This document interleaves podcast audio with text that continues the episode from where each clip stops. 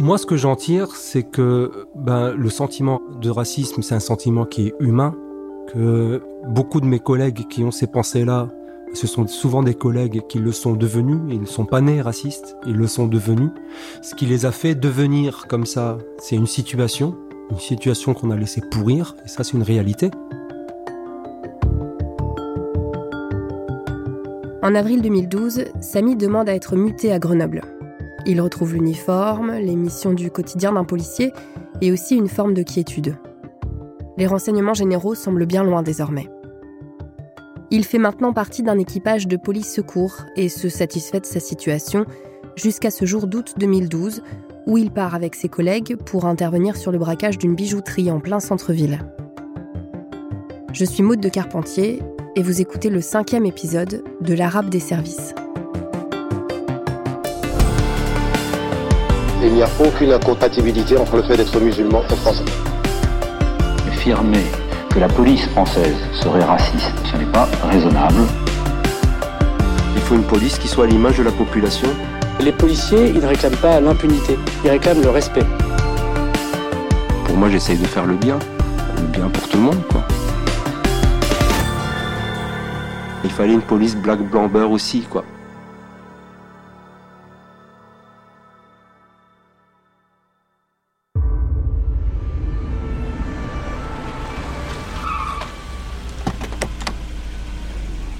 On arrive les premiers en fait. C'est une place du centre-ville de Grenoble avec euh, deux, trois bars avec plein de terrasses euh, remplies, bondées de monde à cette heure-là. Il faisait chaud. Et en fait, il y a tellement de monde sur la place Notre-Dame, énormément de monde, énormément de monde, énormément de monde. Moi, j'arrive pas à voir tout de suite les tireurs.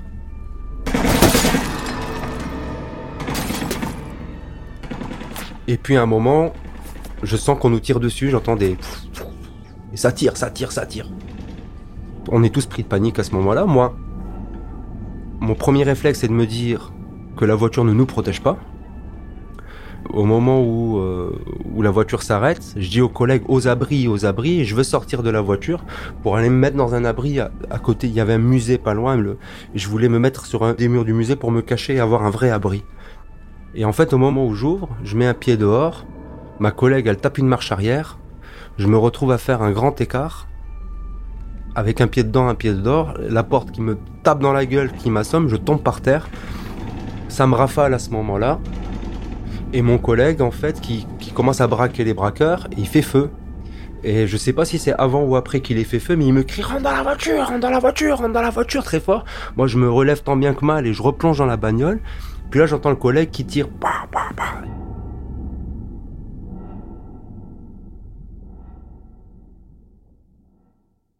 Les braqueurs s'échappent. Probablement qu'avec ce coup de feu, ils me sauvent la vie, sincèrement. Quand moi, je, sens les, les, les, balles passer, j'entends les petits... Moi, je suis sonné. Tout est un peu... C'est le brouillard à ce moment-là. Et la seule chose à laquelle je pense, à ce moment-là, je me dis, mais putain, mais pourquoi est-ce que j'ai pas été formé? Pourquoi est-ce qu'ils m'ont laissé aller sur le terrain? Samy et ses collègues s'en sortent indemnes. Les braqueurs, eux, ont blessé le bijoutier et pris une passante en otage au moment de leur fuite. Finalement, elle est relâchée.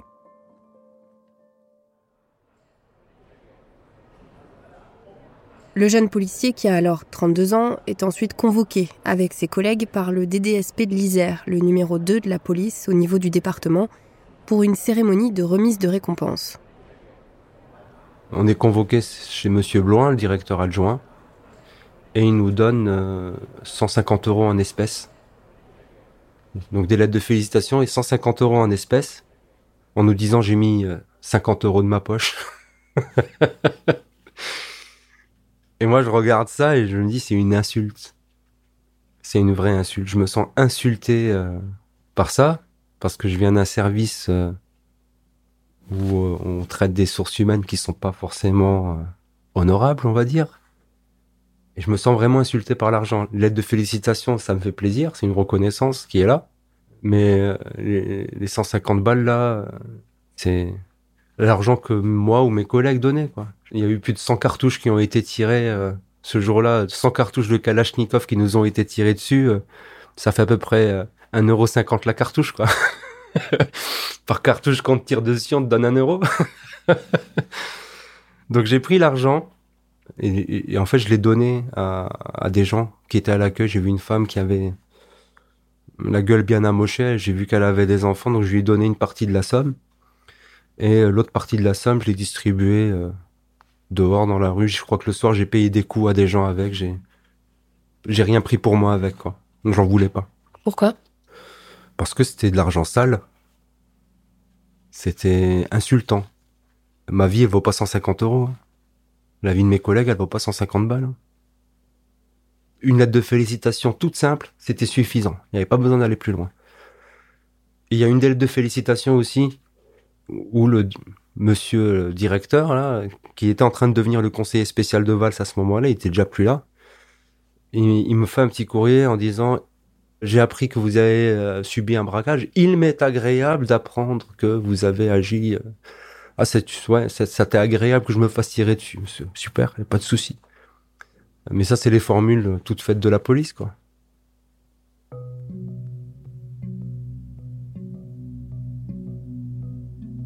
Là, je, là, j'ai, la rage. Au fond de moi, j'ai la rage. Et euh, ce braquage fait qu'on me retire de la patrouille. Dans le but de le ménager après cette fusillade, sa hiérarchie mute Samy au service des plaintes. Dans un groupe qui est créé en 2012 uniquement à Grenoble, le groupe opérationnel des procédures exceptionnelles. Son travail, traiter des milliers de procédures qui sont en attente depuis des années.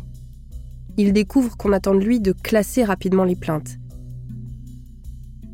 Pendant près d'un an et demi, il tente de faire son travail, souhaite relancer certaines enquêtes, rencontrer des victimes, mais il parle d'une hiérarchie qui ne le soutient pas. Une hiérarchie qui lui demande parfois de réaliser des actes contraires à ses principes.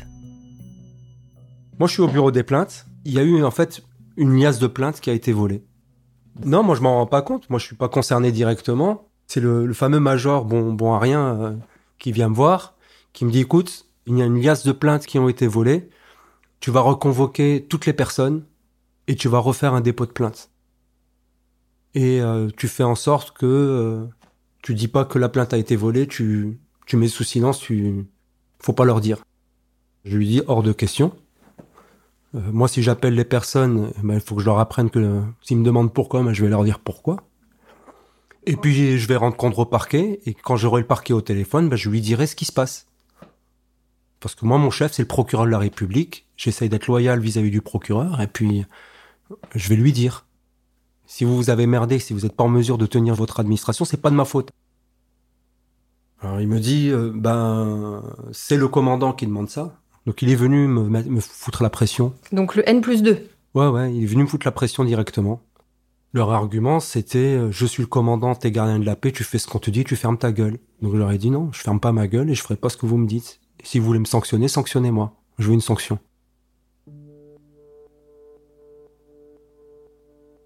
L'avantage, c'était de, de, cacher, de laver le linge sale en famille, de cacher les choses et ne pas une liasse de plainte qui disparaît d'un commissariat. c'est quand même euh, problématique. Hein. Il y a 30 victimes derrière quand même. Donc euh, moi je les envoie chier, clairement. Et puis clairement il me dit, bah, ton grade de brigadier, tu peux te gratter, tu l'auras jamais.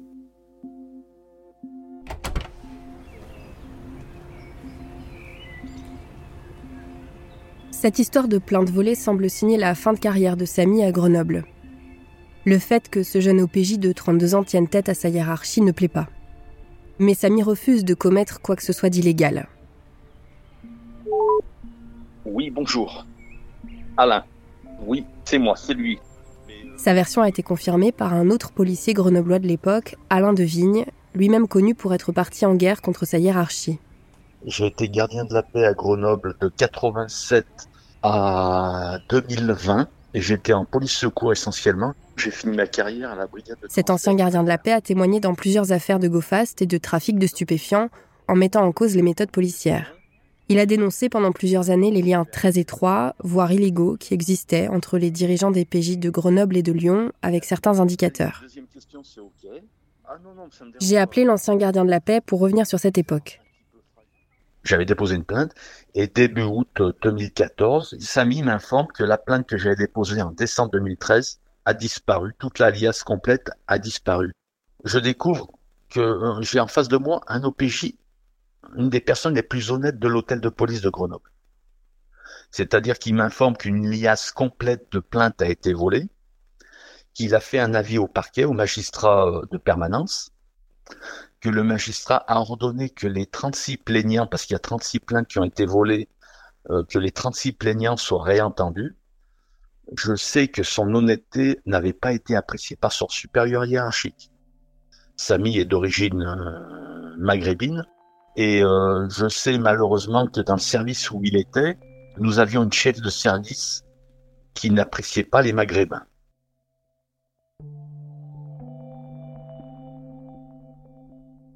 Petit à petit, au cours de l'année 2014, Samy réalise qu'il va quitter la police. Il voit bien que sa notation reste mauvaise malgré tous ses efforts et ses bons résultats. Il constate, une fois de plus, que sa demande pour devenir brigadier n'est pas satisfaite. Et progressivement, il abandonne la partie. En septembre 2014, il rentre finalement à Strasbourg grâce à une permutation avec un autre collègue. Là, je retrouve mes anciens collègues du renseignement. Je me dis que ça va peut-être mal se passer pour moi là-bas. Donc, je suis reçu par le directeur euh, départemental adjoint. Il me dit euh, On va repartir sur de bonnes bases, ne vous inquiétez pas. Ne démissionnez pas. Restez avec nous. Ça va bien se passer. Je suis OK, pas de problème. Je dis Moi, j'ai passé l'OPJ, je suis OPJ, je veux juste un poste. Même en bureau de police, hein, ça me gêne pas. Je ne demande pas la lune, je veux juste un poste où je fais de la procédure, c'est tout ce qui m'intéresse j'apprends qu'ils vont me mettre au geôle. et mon travail, ça va être de mettre les gens à poil et de les fouiller. On demande de se déshabiller, de se baisser et de tousser pour vérifier qu'il n'a pas caché des choses dans les parties anales. Donc tout ce que je déteste en fait, hein, parce que c'est humiliant pour la personne. Et moi, c'est voilà, c'est pas mon job. Quand moi on me dit en gros tu vas être en patrouille, tu vas faire ça, moi je dis ça se passera pas comme ça. Je préfère crever plutôt que de faire ça. Ça arrivera jamais. ça n'arrivera jamais. Je ne ferai jamais ça. Il se trouve que le directeur, c'est le commissaire Courage qui s'était fait lyncher à Villiers-le-Bel. Et lui, c'est un mec particulièrement exécrable, qui parle mal aux collègues, qui est un tyran, un mec qui crie sur les gens, quoi. Et je vais le voir, il me laisse pas le temps de parler, et il me parle, il me crie dessus, quoi, qu'est-ce que vous voulez? Il me crie dessus. Vraiment, quoi. Et je lui dis, mais vous avez dit, lors que, vous nous avez accueillis, que votre porte était ouverte, moi je viens vous parler. Et il me crie dessus. Et là, je lui dis, écoutez, maintenant, vous allez vous calmer un petit peu avec moi. Euh, et je craque, en fait. Je commence à craquer, à pleurer, tout ça. J'enlève mes galons, je lui balance à la gueule, je prends ma carte de police, je lui dis, tenez. Je lui fais un bras d'honneur je lui dis, écoutez, euh, je vous rends mon devoir de réserve, je reprends ma liberté d'expression, je me casse quoi.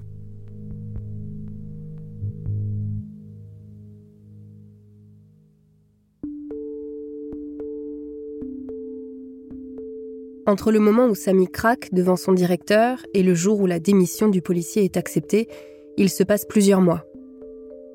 Plusieurs mois où Samy est encore une fois arrêté pour dépression. Il n'a plus la force de travailler pour cette institution qui n'a rien d'autre à lui offrir que la fouille corporelle des gardés à vue. Finalement, en décembre 2014, le télégramme officiel est publié. Il annonce que Samy n'est plus cadre dans la police nationale. Le jeune homme est alors en voyage à l'étranger.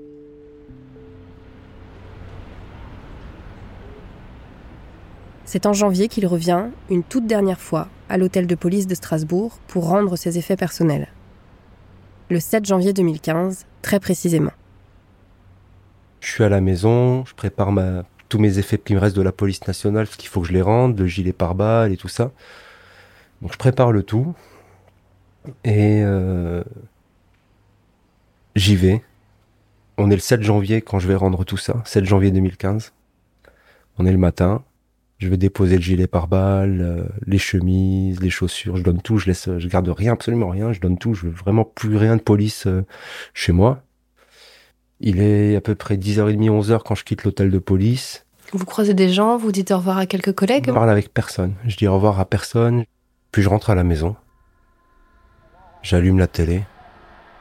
Et là, je vois BFM TV. Euh,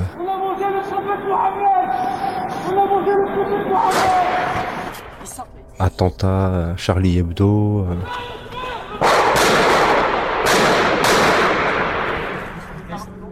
Et là, je m'assois, je me dis, qu'est-ce qui s'est passé? 12 personnes qui sont mortes. Je vois qu'il y a un policier, il s'appelle Ahmed Merabet, il est buté. On a un collègue qui est, euh, qui est presque entre la vie et la mort. Je vois. euh,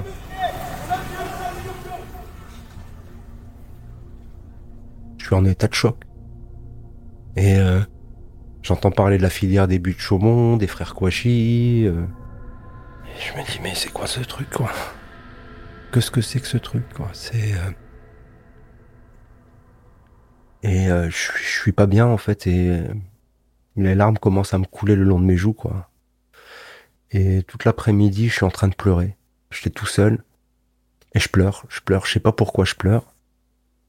Mais je pleure toute la journée, je pense que le fait d'avoir rendu ma tenue, tout ça, et, et à un moment, je me, j'ai ce sentiment bizarre en me disant, mais là, je suis plus flic. Depuis dès quelques heures, je suis plus flic. Et quand je vois ça, que je vois ce collègue et tout ça, j'ai envie d'être au commissariat avec les collègues, quoi. J'ai envie d'être avec eux. Je suis pas bien, donc, euh, je vais participer. Il y a un rassemblement spontané suite à cet attentat Place Kléber le soir, donc euh, je vais me rassembler et je vais du côté où il y a quelques policiers qui se rassemblent, donc je me rassemble avec eux.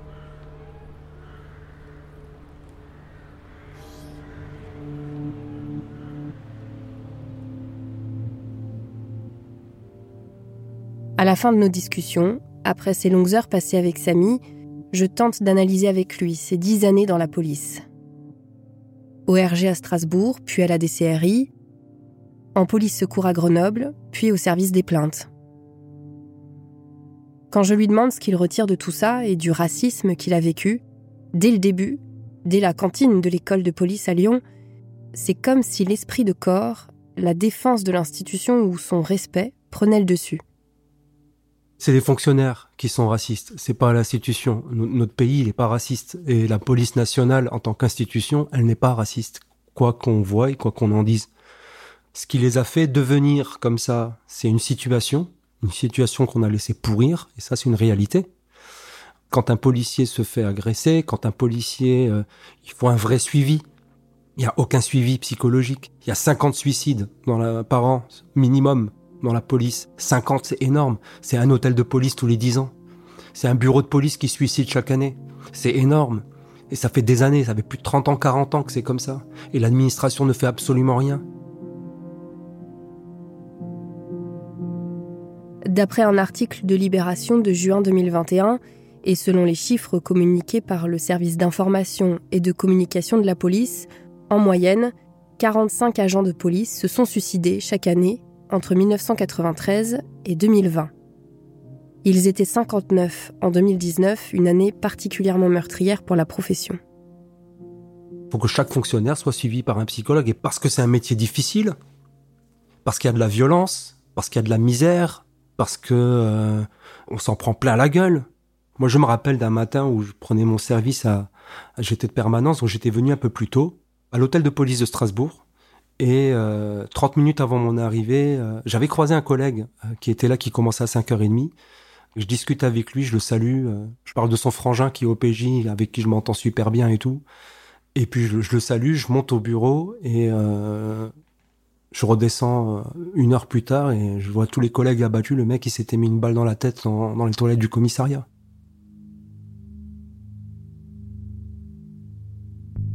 Quelle analyse de ces dix années passées dans la police? Je dis que c'est beaucoup de gâchis.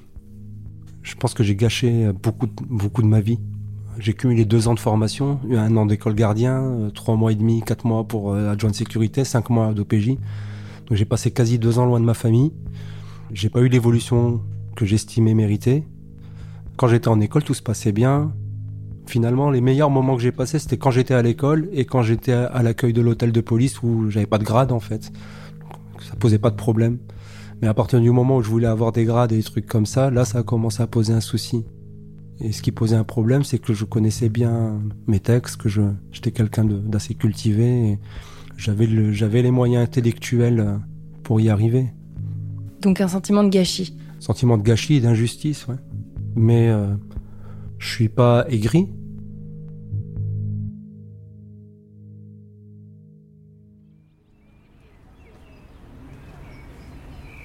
Aujourd'hui, cela fait plus de huit ans que Samy a quitté la police nationale. Il avoue qu'il a mis plusieurs années avant de réaliser qu'il n'était plus policier. Les premiers mois, il lui arrivait encore de courir dans la rue pour relever une plaque d'immatriculation. La mort du jeune Naël, en juin 2023 à Nanterre, tué à bout portant par un policier lors d'un contrôle routier, a profondément choqué Samy. Mais il y tient. Ce n'est pas une bavure, un mauvais flic ou un flic raciste qui fait toute la police.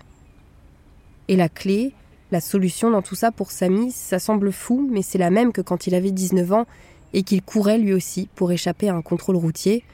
Sa solution à lui, c'est d'intégrer, encore et toujours, les forces de l'ordre et d'avoir un jour peut-être une police à l'image de la diversité de la population française. Une police riche, variée, multiculturelle, multiconfessionnelle, issue de l'immigration, jeune, vieille, des villes, des campagnes et des banlieues. Moi, si j'avais pu continuer mon métier, je serais resté. J'ai pas quitté la police parce que j'en avais envie, hein. j'ai claqué la porte parce que j'en pouvais plus. Mais c'est le plus beau métier du monde. Et c'est ce que je dis aux jeunes, aux jeunes du quartier.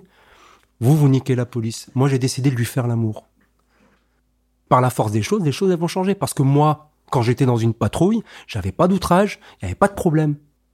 Et puis quand il y avait un collègue qui se comportait mal, même si ça allait pas très très loin derrière, le collègue il savait que moi j'aimais pas ça et que si jamais euh, si jamais ça allait pas, si jamais il y a l'IGPN qui débarque, moi je vais pas fermer ma gueule. Moi je vais dire ce qui s'est passé, je vais dire la vérité. Donc c'est ça que j'ai envie de dire aux jeunes aujourd'hui. Ouais, je suis rentré dans la police avec plein d'espoir. Après, euh, je peux pas parler de désillusion parce que je, je, savais que ça, forcément que ça allait pas être facile. Mais il y a quand même une chose, c'est que avant de rentrer dans la police, dans mon ancien quartier, il y avait très très peu de gens qui voulaient rentrer. Euh, personne ne voulait rentrer. Et le fait d'être passé par la police et en plus d'avoir fait une carrière dans, des services spécialisés et tout ça, ça a suscité euh, quelques idées parmi les jeunes. Je sais qu'il y a quelques jeunes de mon ancien quartier euh, qui ont décidé de sauter le pas parce qu'ils ont entendu parler de moi. Donc peut-être que ça a ouvert le, sillage pour d'autres, quoi. Donc euh, je garde espoir. Ben moi j'étais un peu seul. On n'était pas assez nombreux. Il n'y avait pas trop de personnes pour me défendre. Mais à un moment, si on est nombreux dans la police, par la force des choses, voilà, les, les choses elles arrêteront. À un moment, faut y aller. Faut partir du principe qu'on va pas faire carrière au début. Voilà, n'y allez pas pour faire carrière. N'allez pas dans la police dans l'objectif de devenir commissaire, brigadier ou n'importe quel grade. N'y allez pas dans l'objectif d'aller jusqu'à la retraite non plus.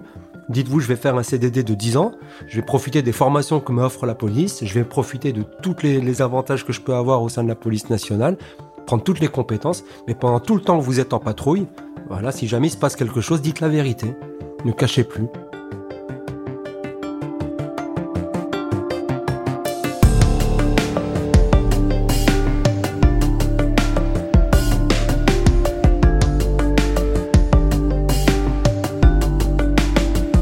L'Arabe des services est une série originale du podcast L'Affaire, produite par Paradiso Média.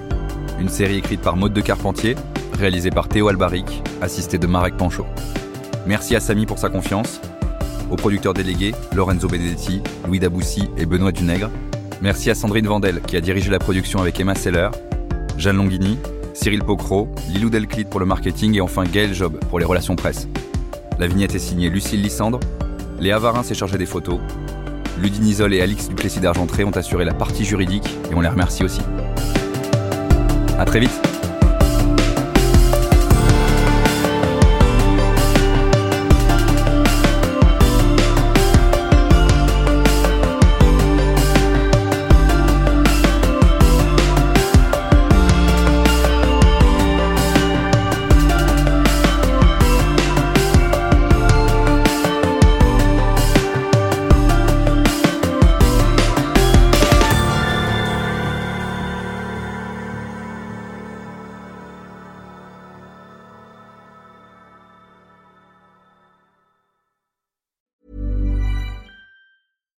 mom to healthy, glowing skin with Osea's limited edition skincare sets. Osea has been making clean, seaweed infused products for nearly 30 years. Their Golden Glow body set includes three clinically proven bestsellers for smooth, glowing skin, while the Glow and Go facial set provides spa level results at home. Both sets come in giftable boxes with savings up to $48 and free shipping for a limited time. For 10% off your first order site wide, go to OSEAMalibu.com and use code MOM.